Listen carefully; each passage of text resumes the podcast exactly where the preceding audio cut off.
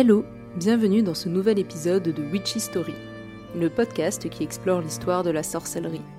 Alors désolé pour cette pause qu'il y a eu entre le dernier épisode et celui-ci, mais comme je vous l'ai dit sur Instagram, ces derniers temps ont été un peu compliqués pour moi, d'où le fait qu'il n'y ait pas eu d'épisode dernièrement. Mais Witchy Story est de retour. D'ailleurs, si vous voulez suivre le podcast sur Instagram, n'hésitez pas, le compte s'appelle witchystory.podcast et le lien est dans la description de l'épisode. Aujourd'hui, nous poursuivons notre découverte du tarot de Marseille avec la quatorzième arcane majeure, la tempérance. Je n'ai pas trouvé la date exacte à laquelle le mot tempérance est entré dans la langue française. Mais ce que je peux vous dire, c'est qu'il est apparu en ancien français, donc entre 750 et 1400 environ, sous la forme de temperance qui vient du latin temperantia et qui désigne une des vertus cardinales dont nous avons déjà parlé dans les épisodes sur la justice et la force. La définition de la tempérance est la capacité à exercer une forme de modération, de retenue volontaire qui engendre de la frustration, et donc une capacité à résister aux excès. Sur la carte, on peut voir une femme ailée tenant un pichet dans chaque main. L'un d'eux contient de l'eau qu'elle verse dans le second. Selon plusieurs interprétations, ce second pichet contiendrait du vin. Le geste de la tempérance traduirait ainsi le fait de mettre de l'eau dans son vin et donc d'atténuer ce qui est enivrant. C'est une représentation assez commune de cette vertu cardinale que l'on retrouve dans d'autres œuvres, comme le tableau du peintre italien de la Renaissance Piero Polaiuolo. Pourtant, ce n'est pas au plaisir de la table, ni même aux abus d'alcool que fait référence notre tempérance. En effet, à l'origine, le mot désignait plutôt le fait de se modérer face au plaisir sexuel. Et l'on peut retrouver une référence plus directe à cette origine dans un tarot un peu plus ancien que le tarot de Marseille, celui d'Alessandro Sforza. Je sais que ça date un peu, mais on avait parlé des Sforza dans l'intro de cette première saison.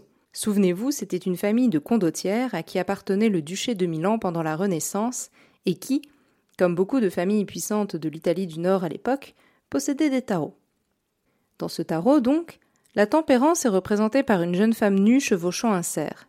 De sa main droite, elle fait tomber de l'eau d'une coupe qui recouvre son sexe. Cette représentation fait référence au mythe grec d'Artémis, Diane chez les Romains.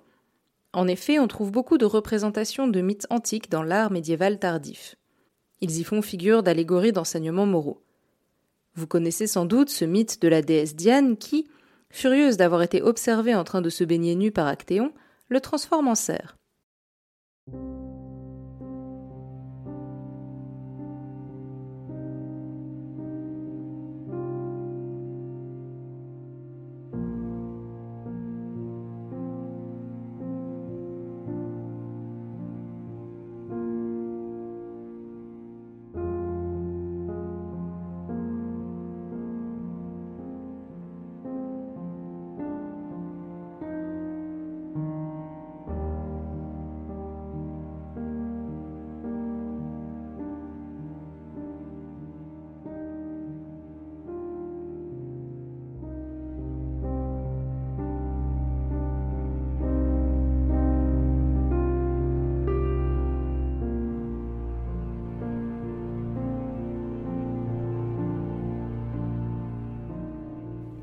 Pour l'Occident chrétien médiéval, le cerf est perçu comme un animal doux et doté d'une grande morale.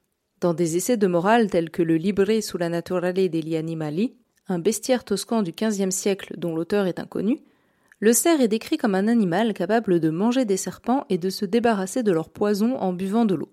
L'auteur, après avoir donné cette description, ajoute Ainsi donc, les hommes doivent l'imiter, se débarrassant de la haine, de la luxure, de la rage, de l'avarice, en s'abreuvant à la source de vie éternelle, à savoir le Christ. Ainsi, en transformant Actéon en cerf, Artémis transforme celui qui a commis un acte répréhensible poussé par la luxure en une créature tempérée et chaste.